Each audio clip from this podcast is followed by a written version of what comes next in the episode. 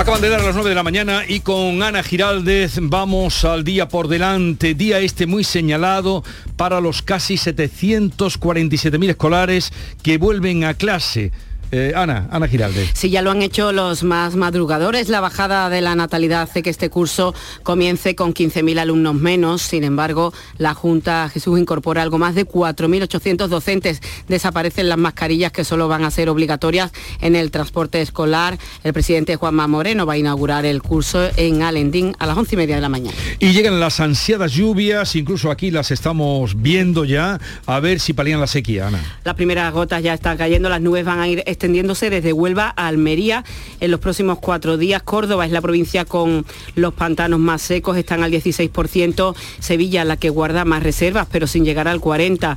El Parlamento andaluz va a revisar además esta semana las obras hidráulicas pendientes. ¿Y de economía que tenemos? Pues mira, la reforma de las pensiones vuelve a la mesa de negociación. Gobierno y agente retoman la subida de las bases máximas de cotización y el periodo de cómputo para el cálculo de la jubilación también por otra parte. Hoy vamos a conocer el Ministerio de Hacienda va a publicar los datos de déficit público hasta junio. Y el incendio forestal de los Guájares en Granada sigue activo y se acerca a los cortijos de Restábal el Valle, Granada. Grupos de intervención llegados de varias provincias combaten las llamas desde esta noche. Jesús Reina.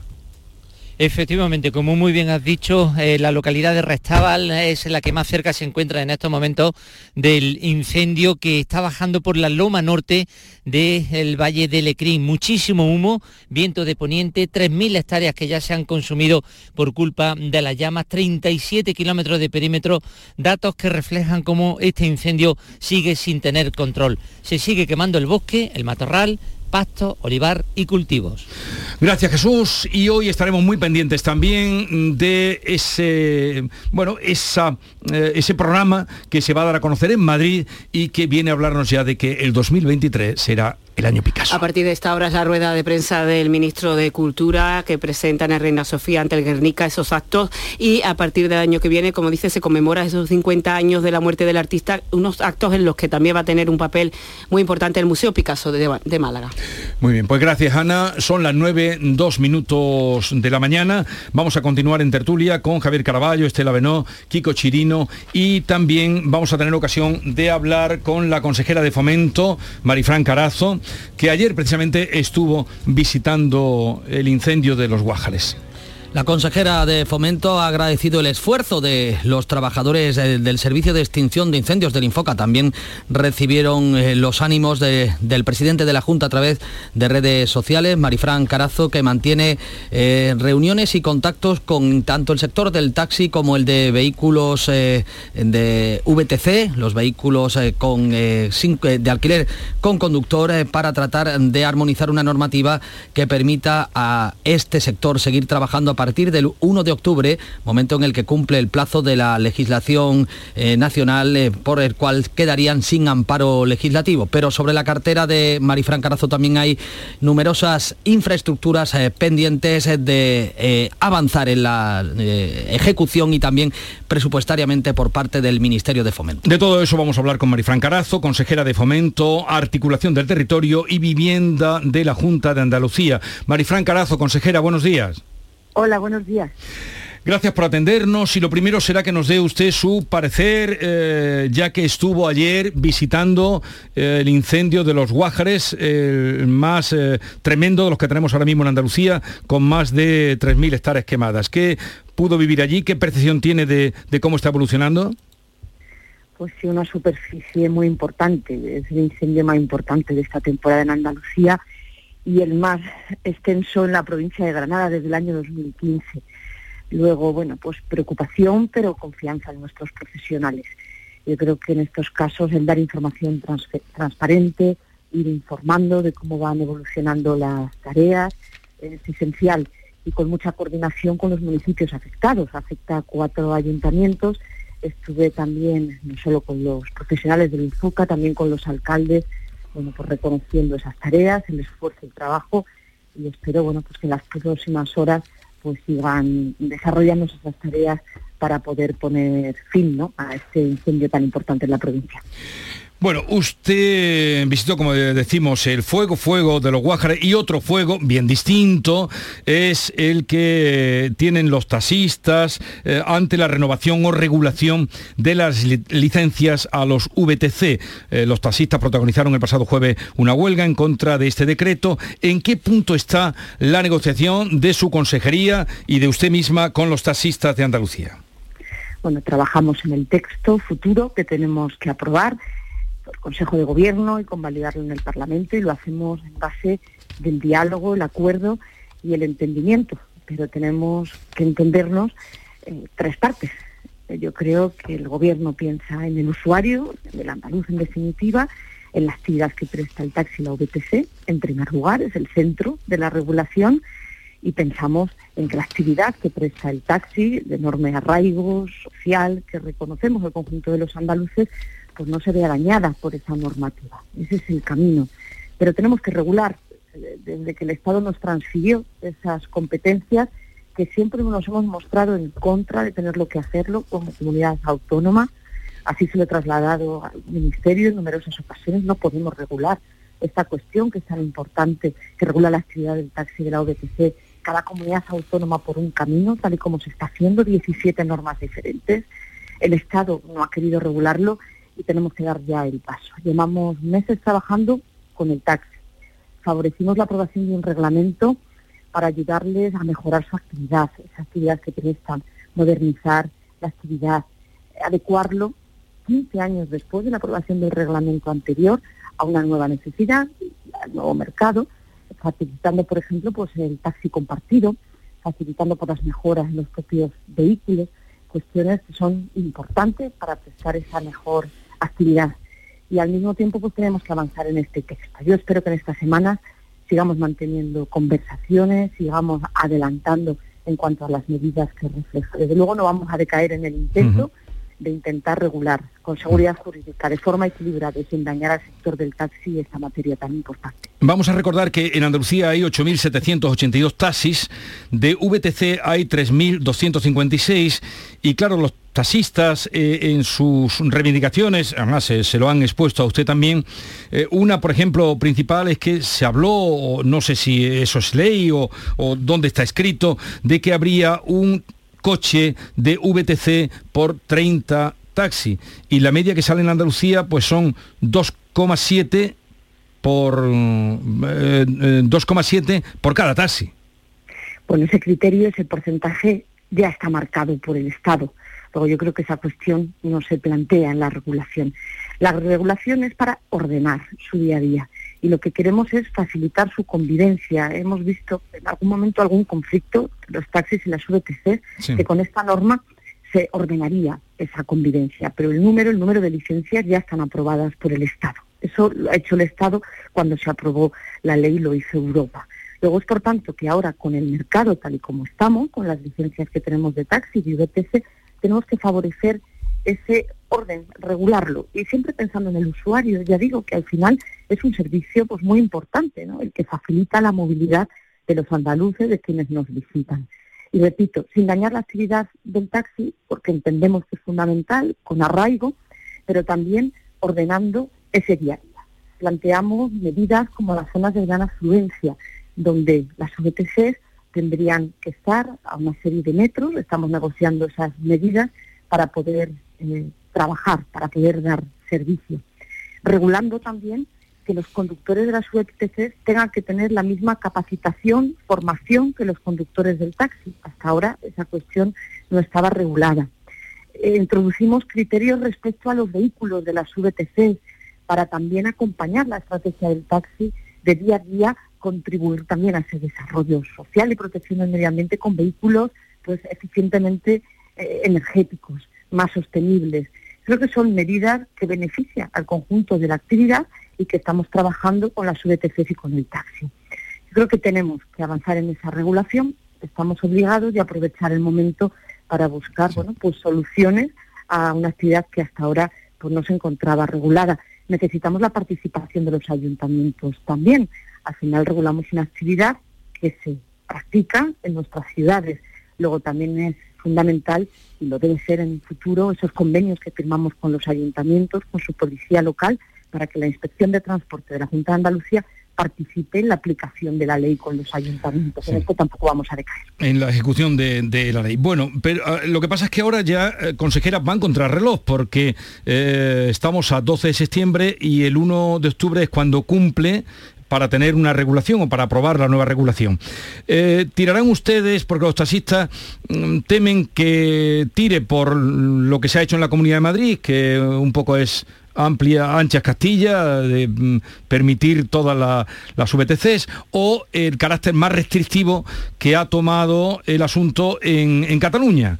Em, término medio, tendrán que crear una nueva regulación, ¿cómo lo está? Valencia también tiene otra diferente, a raíz de lo que usted me decía, que, el gobierno les ha dejado a las comunidades eh, este embolado, ¿no? Bueno, una solución a la andaluza, con personalidad propia que recoja nuestra sociedad. Madrid no es Andalucía en cuanto al número de licencias. En Madrid hay un mayor número de licencias de VTC ya que de, que de taxi. Por detrás a Cataluña y en tercer lugar Andalucía. Luego yo creo que es una solución a la andaluza, tiene que tener personalidad propia, recoger las necesidades que tenemos y favorecer esa actividad. Nos quedan días a contrarreloj y repito, no vamos a decaer en hablar, conversar, facilitar eh, jurídicamente todos los criterios que podamos para también hacerlo con seguridad jurídica, esa regulación.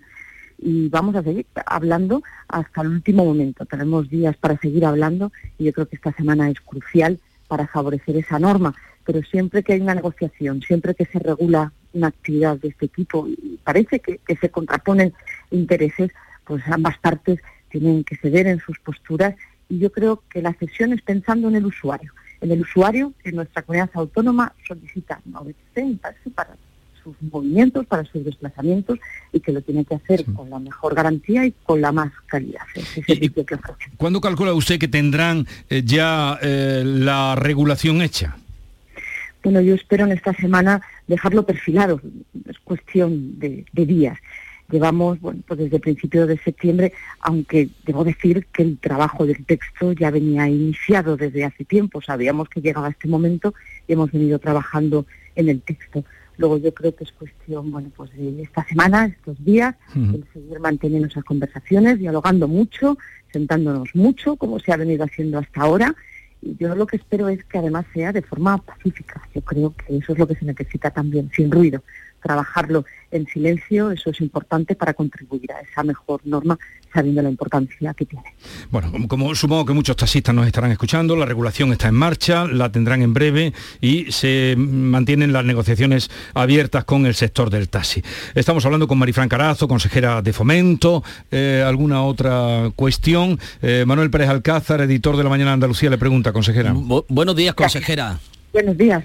Eh, mm, quiero hablar de, lo que lleva su cartera, su departamento, como son las infraestructuras. Eh, hace apenas unos días, a primeros de septiembre, el presidente del gobierno inauguró una campaña que le va a llevar por toda España eh, dentro del Partido Socialista impulsando su candidatura y llamaba la atención que apenas pasaba de puntillas, casi se olvidaba. Le tuvieron que recordar que en Sevilla se refiriese a algunas de las inversiones pendientes que la Junta de Andalucía y el propio ayuntamiento vienen reclamando, como es el caso de la línea 3 del metro. Usted reclamaba que el convenio con el eh, entre la Junta de Andalucía y el Gobierno Central estuviera cerrado este mes de septiembre para que pudiera ir en presupuestos, en los presupuestos del próximo ejercicio. ¿Ha habido alguna novedad, consejera, al respecto? Bueno, desde luego el Gobierno de España con la ciudad de Sevilla no se ha comprometido con ninguna de sus infraestructuras importantes. A mí me sorprendió la visita del presidente del Gobierno de España ¿no? Primero retrasando esa firma del convenio del Metro de Sevilla, puesto que conoce lo avanzado que también estaban las conversaciones desde un punto de vista técnico y tenía que contribuir a ese compromiso de financiar al 50% el tramo norte de esta importante infraestructura, tal y como se hizo con la línea 1. No pedimos más que lo que se hizo con la línea 1, la participación del Estado con la que contribuyó la línea 1 hoy en servicio y estábamos trabajando en base al entendimiento para firmar este convenio este mismo mes de septiembre. Es importante para que, para que aparezca ese compromiso firmado por el convenio en los presupuestos generales del Estado, en una partida de los presupuestos generales del Estado. La sorpresa fue su anuncio en el mes de diciembre y esta semana, bueno, pues en la visita de la ministra de Hacienda insistir en que podría adelantarse en septiembre. Debe ser cuanto antes, porque eso da también seguridad para poder contribuir en los presupuestos, contar con esa parte. Desde luego, los presupuestos de la Junta de Andalucía ya están elaborándose, como saben, en su fase final, los aprobaremos antes de finalizar el año y cuentan ya con este compromiso adquirido, pero es fundamental firmar el convenio y vamos a seguir insistiendo en este camino. Pero sigue sin dar respuesta al Gobierno de España respecto al proyecto de túnel puente para favorecer la movilidad de Sevilla y su vertebración, su conexión con la provincia de Huelva y Cádiz. Ni una palabra respecto a este asunto después de liquidar de un día para otro ese proyecto tan importante, esa inversión tan importante del túnel que iba a conectarnos la ciudad de Sevilla con las demás. Yo aquí sí que exijo esta mañana de nuevo, a hacer hace días, una respuesta rápida. Se encargó un estudio de viabilidad. Yo creo que la respuesta debe ser rápida. Sevilla no puede perder un minuto. Tiene que resolver las inversiones importantes que quedan pendientes en su S40, pero también resolver este proyecto de forma definitiva, donde la Junta de Andalucía ya se ha posicionado con esa solución de túnel para cerrar este proyecto tan importante para Sevilla. Luego tenemos meses y legislatura importante por delante mm. para resolver estas cuestiones y otras que son de competencia de la Junta de Andalucía. Consejera, eh, usted ha llegado a decir que esta legislatura puede ser llamada la legislatura del tren. Sabemos que eh, la subida de los precios de la energía están llevando a todas las administraciones a invitarnos a usar el transporte público, en concreto el ferroviario. Pero Andalucía tiene serias carencias que usted viene también denunciando. El retraso de la llegada del AVE desde eh, Murcia a Almería, que parece que para el 26 podría estar. También en su provincia hay déficit de infraestructuras que le voy a contar de la de Huelva. Y ha llegado a reclamar la gestión de, los trenes de cercanía media distancia en Andalucía. ¿Estaría dispuesta la Junta a asumir eh, esa, esa gestión y no sé, esas infraestructuras clave como los corredores o la llegada de los aves, en qué punto se encuentran? Tiene que ser la legislatura del ferrocarril, así nos, nos indica Europa y hay fondos suficientes para seguir invirtiendo en ferrocarril y necesidades muy importantes en Andalucía. Luego el Gobierno de España se tiene que comprometer con el ferrocarril en la ejecución de esos fondos y también con Andalucía. Yo vuelvo a reclamar esa reunión a la ministra para analizar la situación del mapa ferroviario en Andalucía. No hay ni un solo día que no nos levantemos eh, con un problema en una conexión, con un problema en cuanto a las deficiencias, incluso los propios trenes, de los servicios que ya se prestan en Andalucía. Luego, primero, mirar, evaluar la situación del ferrocarril, de las conexiones que hoy contamos en Andalucía y mejorar esa gestión. De ahí que hayamos ofrecido cogestión, ayuda al Gobierno de España para hacerlo desde Andalucía, con la experiencia que tiene la consejería que dirijo en la gestión también de nuestros metros. En base a esa experiencia y haciéndolo desde el territorio, unir nuestras ciudades, vertebrar nuestras ciudades con conexiones de una hora, hora y diez, con precios competitivos, utilizando a un operador que nos ayude a mejorar a vertebrar y a comunicar el conjunto de Andalucía. Tenemos experiencia y sobre todo voluntad política y ánimo de mejorar la situación del ferrocarril en Andalucía. Pero también es necesario mejorar las conexiones actuales y completar proyectos muy importantes, los corredores para mercancías, tanto Mediterráneo con su ramal central y atlántico, esenciales para competir nuestros puertos, para sacar mercancías, llevarlas a Europa, para nuestro sector pujante agroindustrial y en segundo lugar, bueno, pues completar la llegada de la alta velocidad a nuestros dos extremos, tanto a la provincia almeriense, que sufre un retraso tras otro, paralización incluso de muchos de los proyectos hoy en ejecución. Luego vamos a examinar con lupa cómo evoluciona esa infraestructura para llegar a ese objetivo de 2026 y a la provincia de Huelva y su conexión con Faro, porque tenemos que mirar más allá de nuestro propio territorio y conectar con nuestro país vecino, con Portugal, para generar también economía conjunta entre los dos países. Bueno, por cierto, que hoy comienzan las pruebas en blanco, que valoran los horarios del tram Bahía en el tranvía de la Bahía de Cádiz. El tren circulará en esta fase de pruebas también durante eh, los fines de semana. Y el de, el de Jaén, eh, ¿cuándo correrá eh, el tranvía de Jaén? El tranvía lento de Jaén, consejera. El de Cádiz avanza, está en su fase final, después de mucho esfuerzo y mucho trabajo. Comenzar las pruebas comerciales son prácticamente ya, hacerlo como se va a hacer en días, ya es la fase final. Se valorará esa seguridad y se pondrá en servicio. El tranvía de Jaén, después de desviar también administrativamente y jurídicamente este proyecto de más de 15 años, avanza en cuanto a todos los pliegos, los contratos que son necesarios para esa puesta en servicio. El primero ya adjudicado, estamos valorando la situación de los trenes.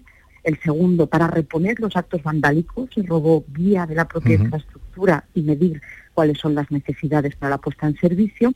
Y a partir de ahí, electrificación, señalización, todos preparados para uno tras otro irlos impulsando. Es un proyecto de legislatura, a mí me hubiera gustado, se lo reconozco, poderlo haber puesto en servicio antes, pero créanme que desviar un proyecto de tantos años desde el punto de vista administrativo y jurídico, extinguir un convenio antiguo, en base también al acuerdo con el ayuntamiento, que nos hemos entendido perfectamente, así lo reconozco porque esa es nuestra obligación, pues ha requerido de un tiempo importante. Pero, pero, ¿cuándo, ¿cuándo podría estar? Con, lo, con lo que usted tiene, con los plazos que usted tiene, con lo que nos ha comentado que falta, ¿cuándo podría estar listo ese tranvía?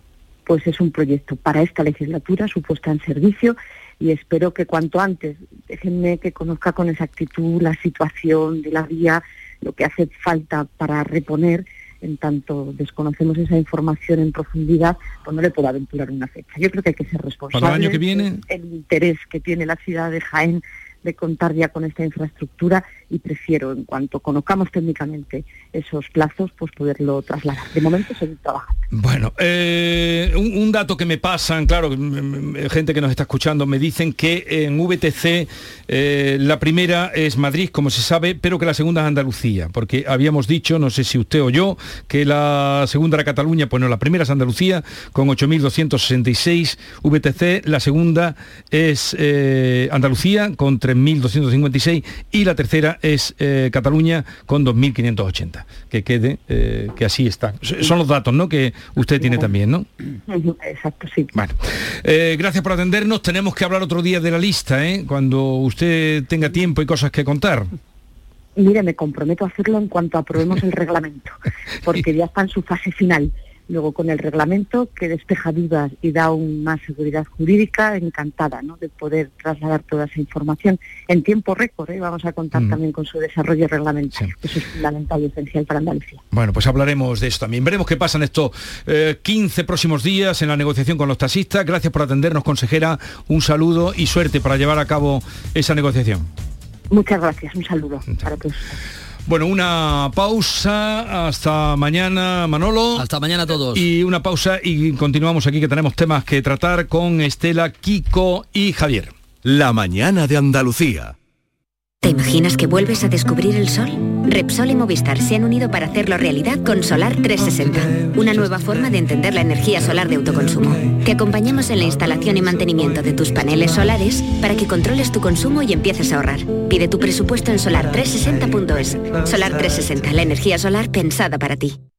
Sabemos que tienes muchos planes y sueños por cumplir y en Cofidis queremos estar a tu lado. No esperes más y hazlos realidad antes de que las condiciones del mercado empeoren, suponiendo un mayor esfuerzo para ti. Sea cual sea tu proyecto, el momento es ahora. Llámanos al 900 84 12 15 o entra en cofidis.es para más información. Cofidis, cuenta con nosotros. En Vitalden queremos saber qué hay detrás de tu sonrisa, porque si vienes a nuestras clínicas hay un 20% de descuento en ortodoncia, pero para nuestros pacientes hay mucho más. La confianza de traer a mis hijos a la misma clínica a la que llevo viniendo toda la vida. La seguridad de que mi ortodoncia esté supervisada por grandes profesionales certificados. Ahora financia 24 meses. Pide cita en 900 101 001 y ven a Vitaldent. En Cofidis puedes solicitar hasta 60.000 euros sin cambiar de banco. Llámanos al 900 84 12 15 o entra en cofidis.es para más información. Cofidis, cuenta con nosotros. Canal Sur Radio.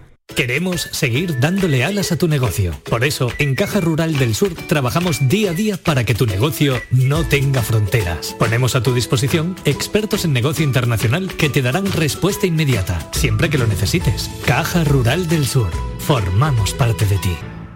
Plaza de Toros de Sevilla, Empresa Pajés. Tres carteles de lujo te esperan en San Miguel. Los mejores toreros de la temporada vuelven a la maestranza. Morante, Roca Rey, Manzanares, Pablo Aguado, Juan Ortega, Ginés Marín, Tomás Rufo y la alternativa de Calerito. Una cita ineludible en Sevilla si te gustan los toros. Adelántate y hazte con tu entrada en lamaestranza.es. Y recuerda, Sevilla es más Sevilla en San Miguel. Te esperamos. Patrocinado por Caja Rural del Sur. En Cruceros Torre del Oro cumplimos 40 años de pasión, trabajo y compromiso con el ocio, la cultura y el desarrollo de nuestra ciudad. Cruceros Torre del Oro, 40 años navegando hacia una Sevilla más sostenible y amable. Gracias por acompañarnos en este viaje. Te esperamos junto a la Torre del Oro o en crucerosensevilla.com. Que vuelvas de tus vacaciones más blanco que una sepia, pase. Que vuelvas sin muchas ganas de volver, lógico. Pero que te vuelvas sin el cupón extra de Navidad de la 11, eso sí que no puede ser. Ya está a la venta el cupón extra de Navidad de la 11, con 75 premios de 400.000 euros y más de 910.000 cupones premiados. Estas vacaciones no te vuelvas sin tu cupón extra de Navidad de la 11. A todos los que jugáis a la 11, bien jugado. Juega responsablemente y solo si eres mayor de edad. En Canal Sur Radio, por tu salud, responde siempre a tus dudas. ¿Qué está pasando con nuestra salud mental? Los especialistas llevan tiempo avisándonos de la importancia de cuidar este aspecto, ya que de no hacerlo nos podemos ver afectados cualquiera de nosotros y vivimos continuamente las consecuencias de esa desatención. ¿Hay recursos para atender las situaciones más complicadas? ¿Qué podemos hacer cada uno de nosotros? De todo esto y de lo que tú quieras, hablamos este lunes con los mejores especialistas en directo. Envíanos tus consultas desde ya en una nota de voz al 616-135-135. Por tu salud, desde las 6 de la tarde con Enrique Jesús Moreno. Quédate en Canal Sur Radio, la radio de Andalucía.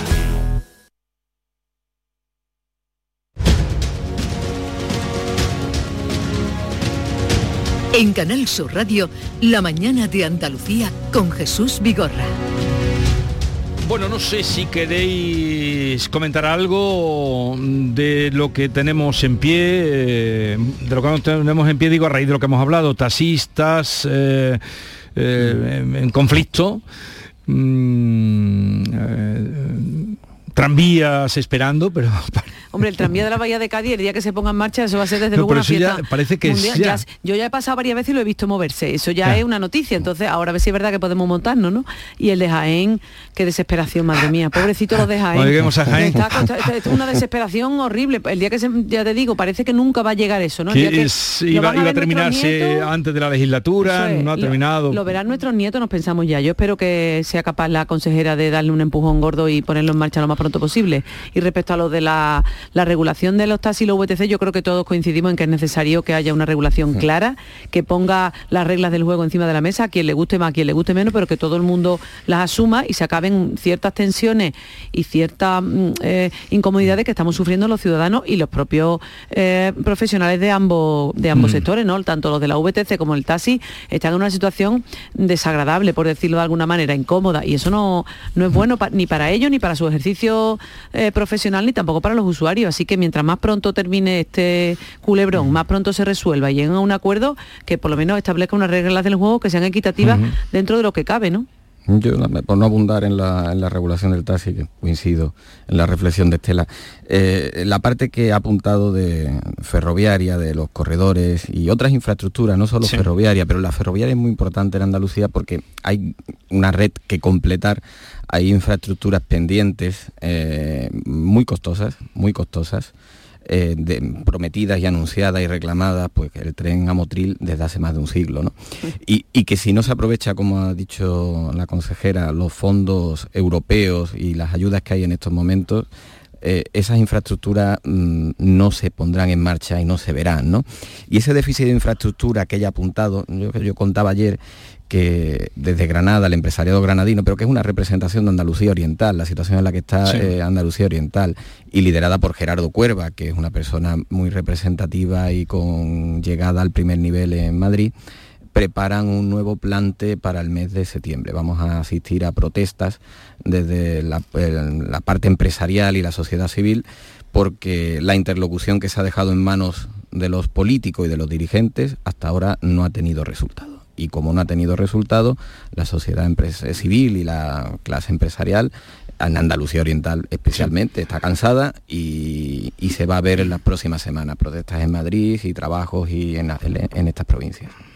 A ver, eh, dos cosas. Sobre la relación de los taxis con la VTC, es que hay un problema por encima de la de la regulación, de los porcentajes, de, en fin, de, de, todo esto que, eh, yo, yo no tengo resuelto, ¿eh? yo, yo en mi cabeza. Eh, porque cuando se plantea toda esta negociación, siempre partimos de la idea de que los taxis tienen que estar por encima de las VTC, porque los taxis son los nuestros, los taxis son los que forman parte del tejido productivo de cada ciudad y, que los otros pertenecen a grandes multinacionales a las que eh, no se les puede dejar que les quiten el pan a los nuestros. Este es, un concepto general que tenemos asumido.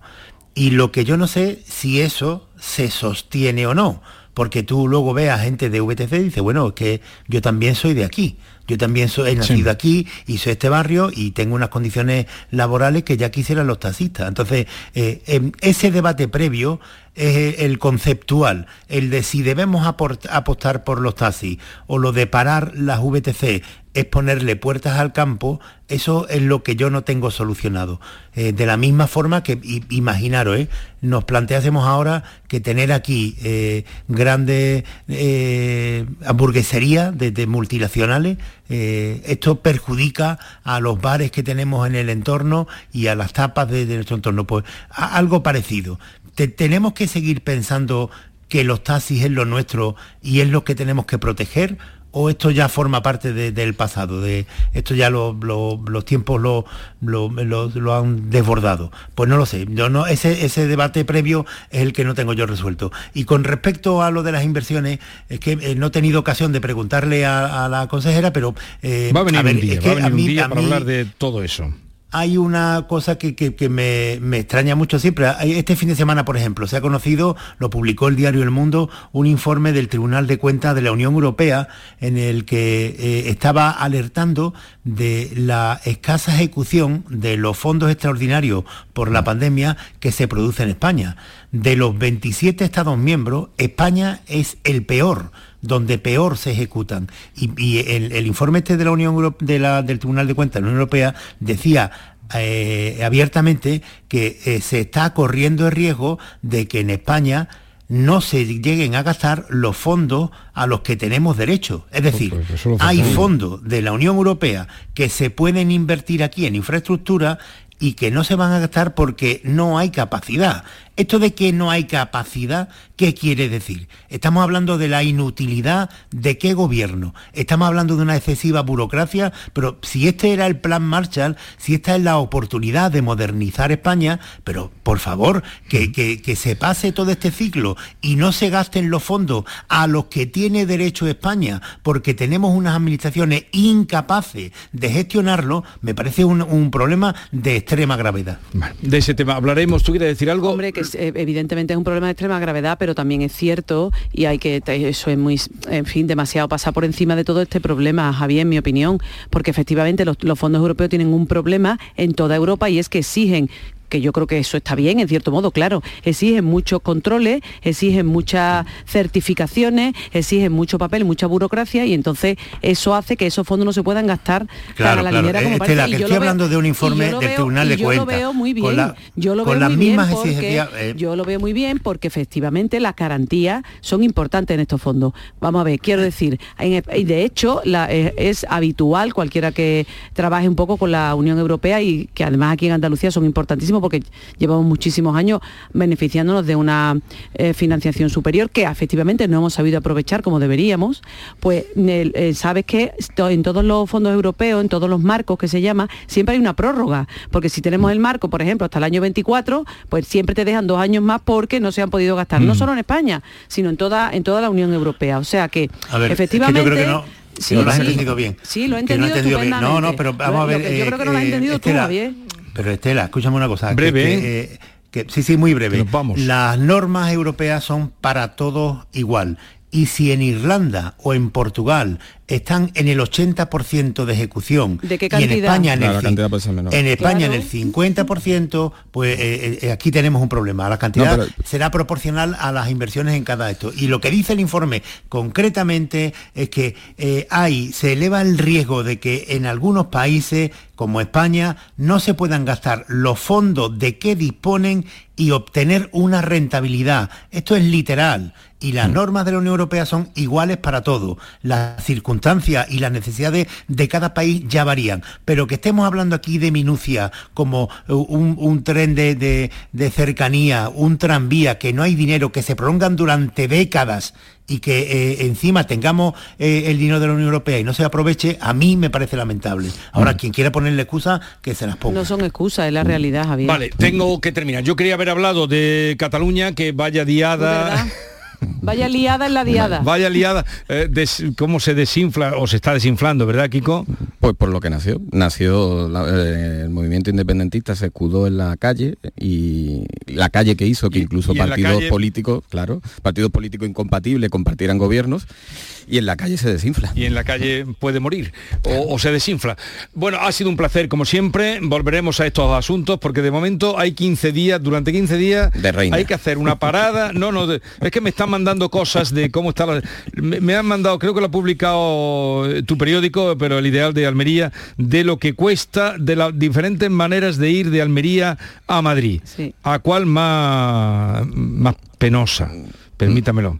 Y, y con escala que luego se hace en autobús, bueno, ya se lo contaré en otro momento, quiero que no entretenerme, pero mm, Y siendo la provincia más exportadora de Andalucía. por lo que estábamos hablando antes. Kiko Chirino, Javier Caraballo, Estela Menos, que tengáis un bonito día y echar Y el lluvioso, paraguas. y ¿eh? lluvioso. que hay Por ahora no, días. por ahora no en Granada. Buenos días.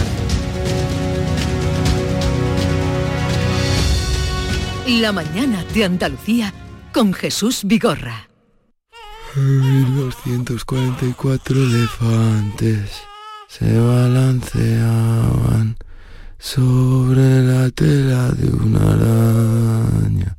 Cada día somos más hombres blandengues construyendo una masculinidad más sana, más fuerte. Blancos responsables, Ministerio de Igualdad, Gobierno de España. 1245 elefantes.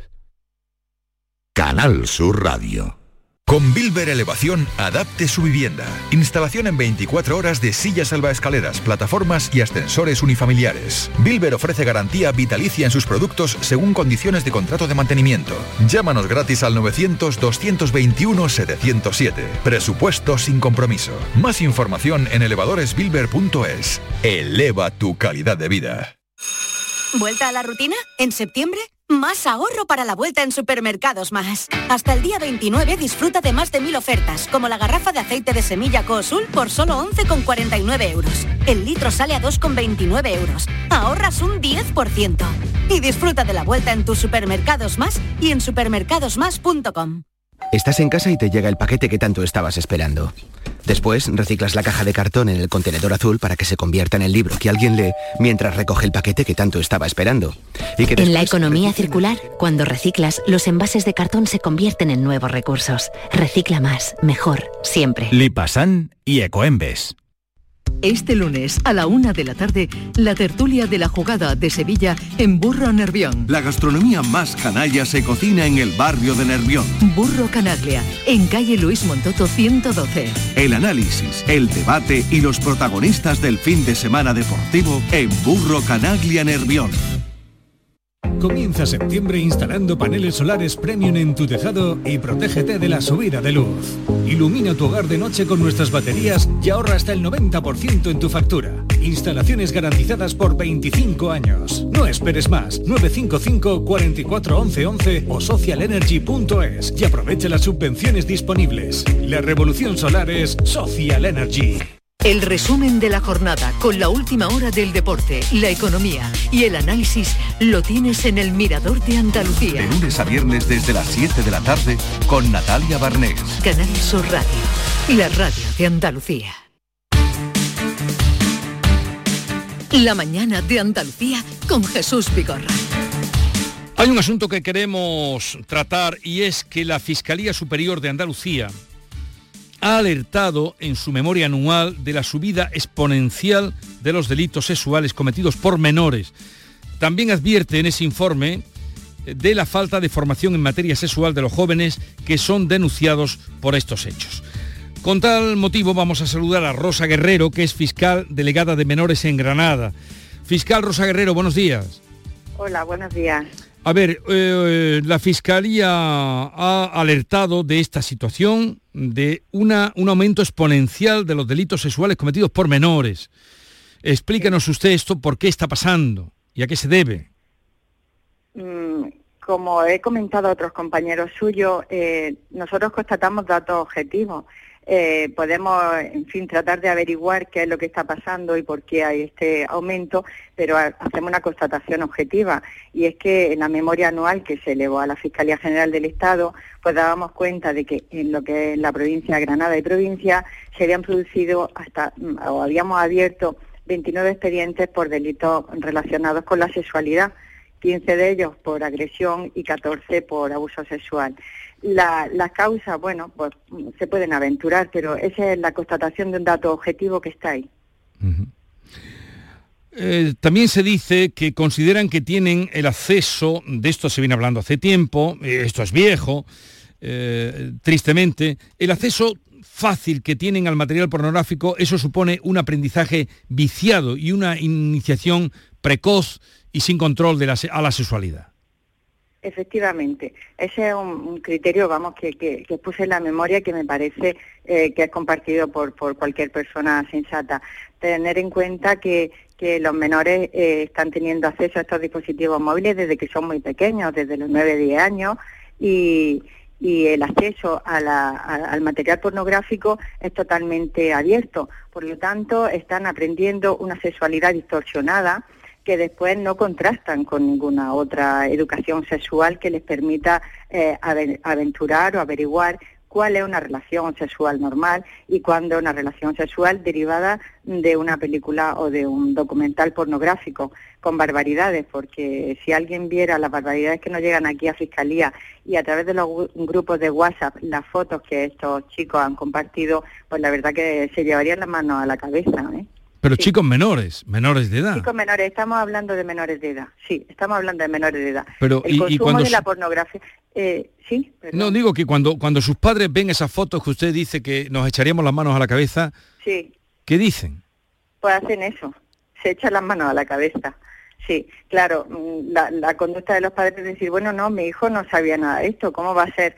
Sí, pero sí, su hijo es su hijo, es su dispositivo móvil. O sea, una cosa es el consumo de pornografía eh, que realizan estos menores, hombre, los menores lo que tienen la adolescencia precisamente lo que tiene como cualidad es la, la, necesidad de investigar, ¿no? De, de, descubrir nuevas cosas y por ello, claro, le llama mucho la atención el tema sexual. ¿Qué hacen? Pues tienen un acceso ilimitado en las redes sociales al contenido pornográfico. Eso por un lado. Y después, cuando ellos mismos son protagonistas de esto o cuando difunden determinadas capturas de pantalla, determinadas imágenes de, de contenido sexual de contenido sexual incluso eh, con, menores o con niños o con, con bebés incluso.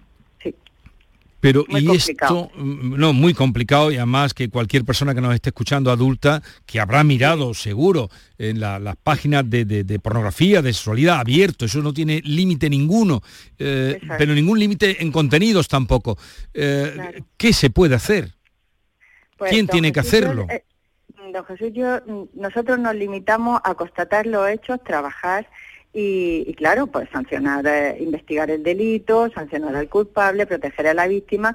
No nos compete, eh, o sea, reclamamos, eh, o reclamo en, nombre propio, creo que de la Fiscalía en esta materia, la necesidad de controlar este espacio. Mire usted, don Jesús, usted dirige un programa abierto. ¿Cuántas personas menores de 30 años pueden estar escuchando un programa informativo de noticias? ¿O cuántas personas menores de 30 años acceden a la televisión ordinaria, a la que vemos en las pantallas normales o a la prensa escrita? Muy pocas los menores eh, eh, tienen su información a través de sus dispositivos móviles o de sus tabletas y que utilizan además en soledad.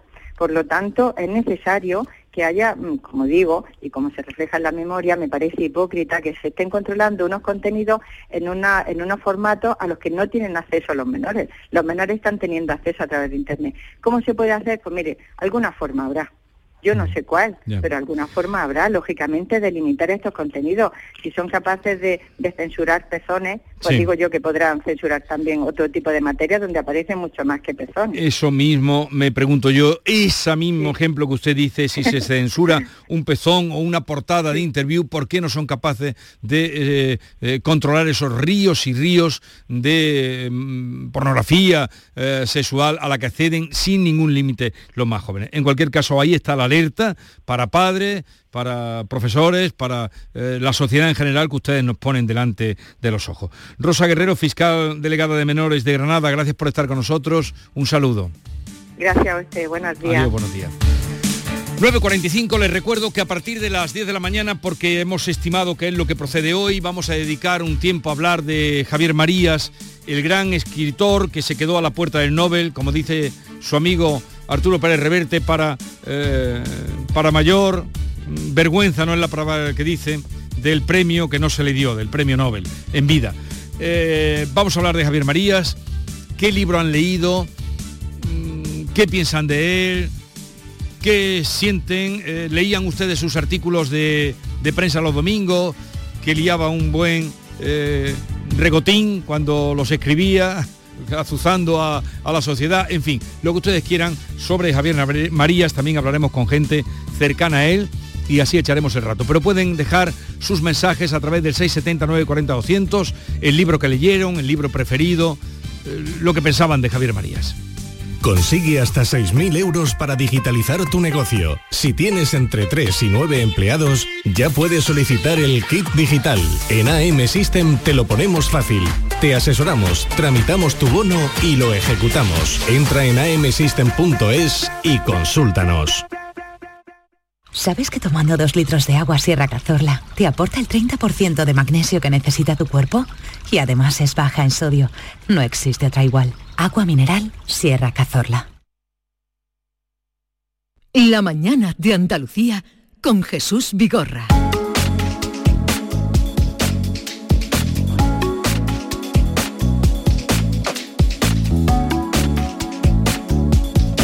Esta noticia le va a gustar a Maite, que ya está por aquí, también a David Hidalgo. Buenos días ambos. Hola, buenos días, Y a toda la gente que nos escucha, por supuesto. El año que viene, 2023, será el año Picasso, porque se va a conmemorar el 50 aniversario de su muerte. Esperemos que a lo largo de todo el año haya actos, parece que así va a ser, y no como Magallanes, que lo solucionaron todo en los tres días últimos.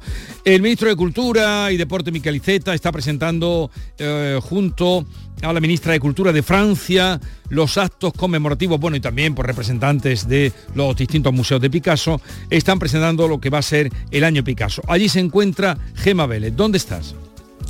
Bueno, buenos días a todos. Estoy en la sala Guernica del Museo Reina Sofía, que ha sido el escenario elegido para presentar este año Picasso, la celebración de los 50 años de su fallecimiento, que fue en 1973 y evidentemente cumple los 50 años en 2023. La ministra de Cultura, como has dicho, y el español eh, Miquel Iceta mm, nos han presentado, nos están presentando en qué va a consistir esta celebración? El objetivo, nos decían los dos, es que todo el mundo conozca mejor la figura del pintor malagueño, tanto por su obra como por su personalidad apasionada con sus luces y sus sombras.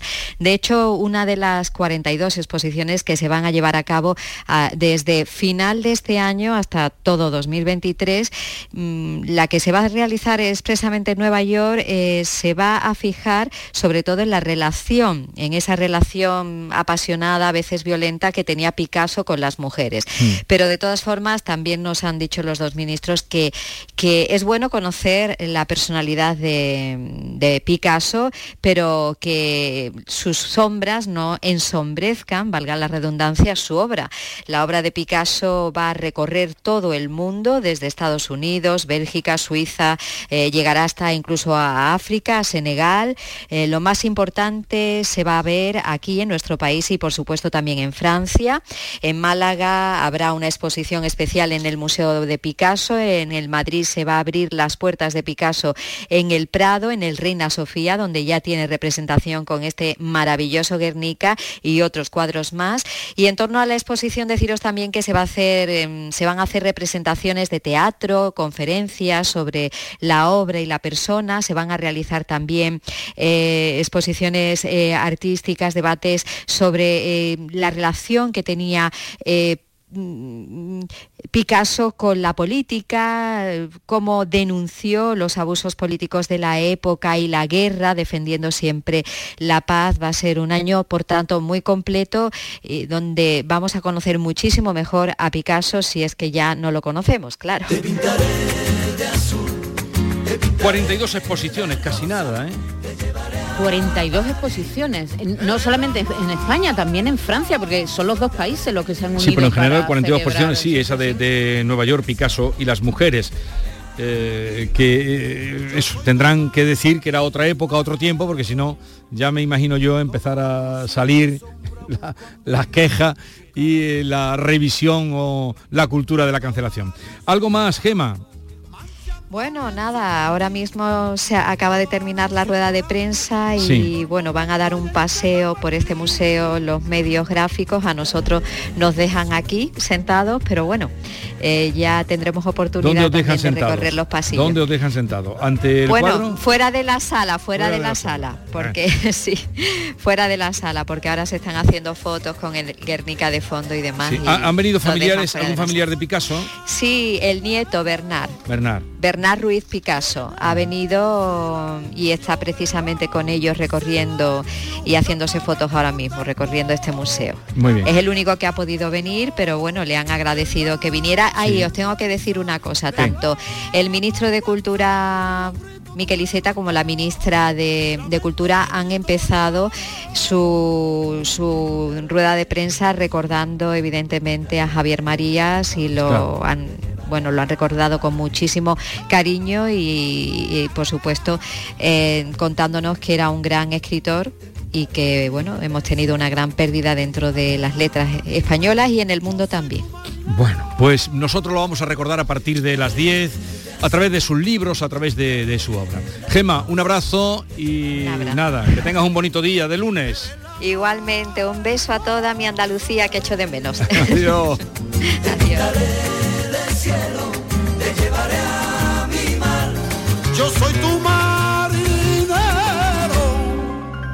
Toda la noche entre sombras buscando tu imagen, tu cara feliz.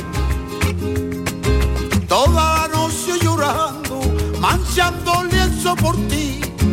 Toda la noche llorando, mardigo el momento y en que te perdí. Te pintaré de azul, te pintaré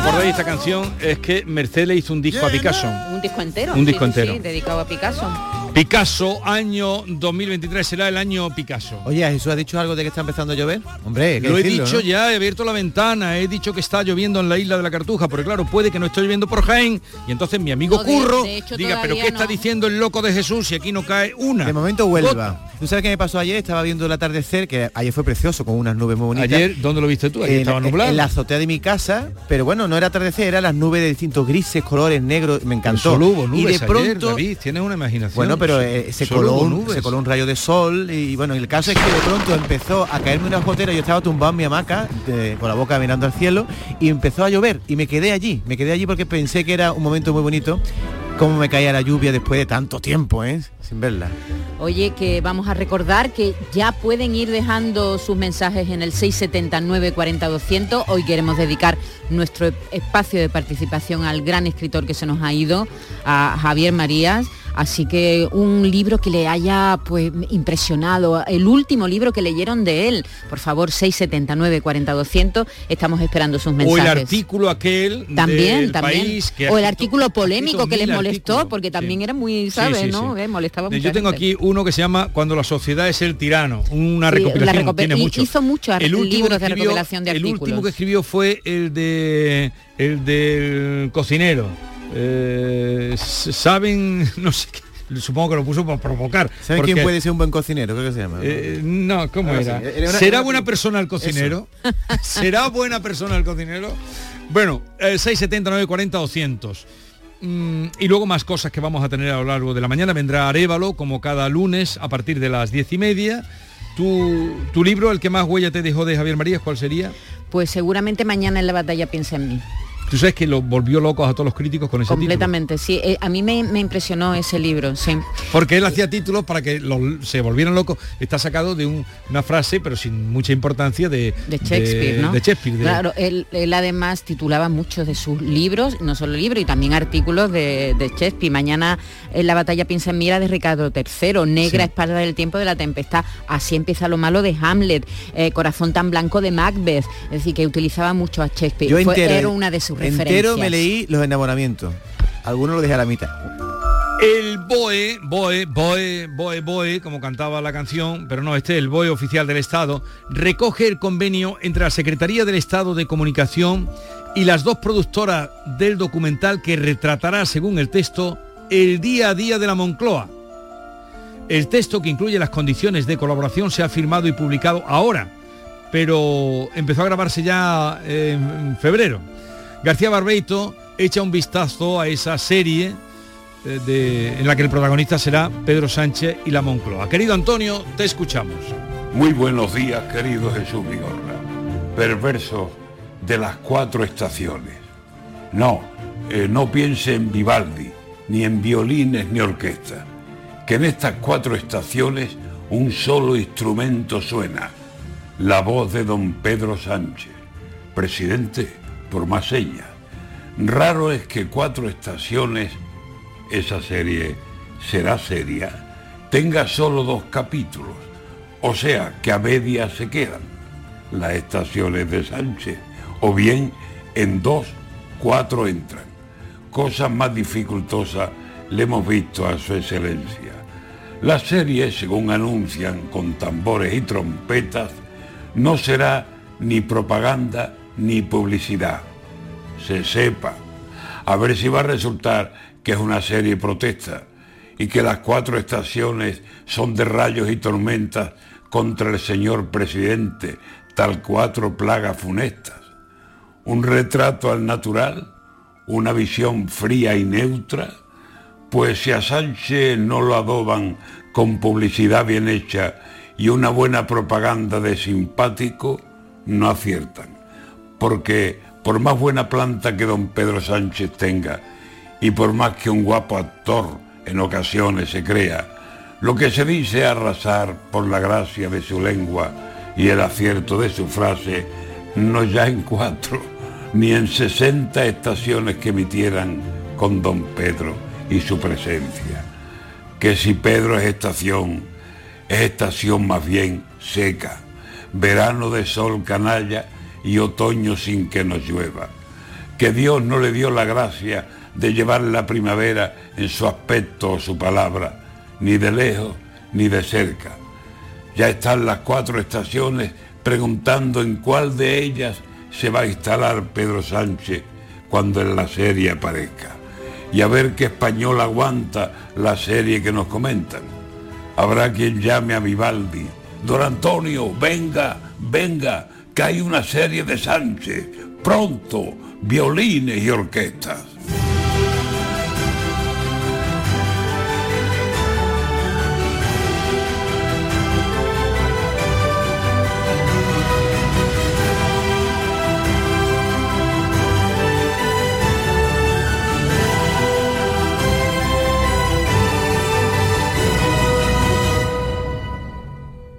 ¿De verdad que ya empieza el cole? Sí, hija, ya empieza el cole. Y la matrícula, y los libros, y los materiales, y la ropa. Pues me duele un diente, papá. ¿De verdad? No te preocupes, en The Implant sabemos que septiembre es un mes complicado y queremos ayudarte. Por eso, este mes con tu tratamiento o una tarjeta regalo de 150 euros para ayudarte con la vuelta al cole. Consulta condiciones en Clínica de Implant, tu clínica de confianza. Después de un largo paseo, sacas de la mochila una botella de agua.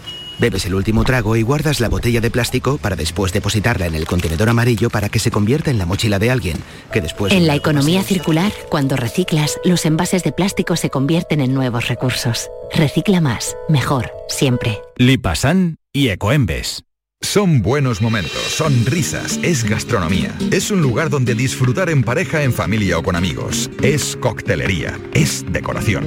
Burro Canaglia Baran Resto. Son tantas cosas que es imposible contártelas en un solo día.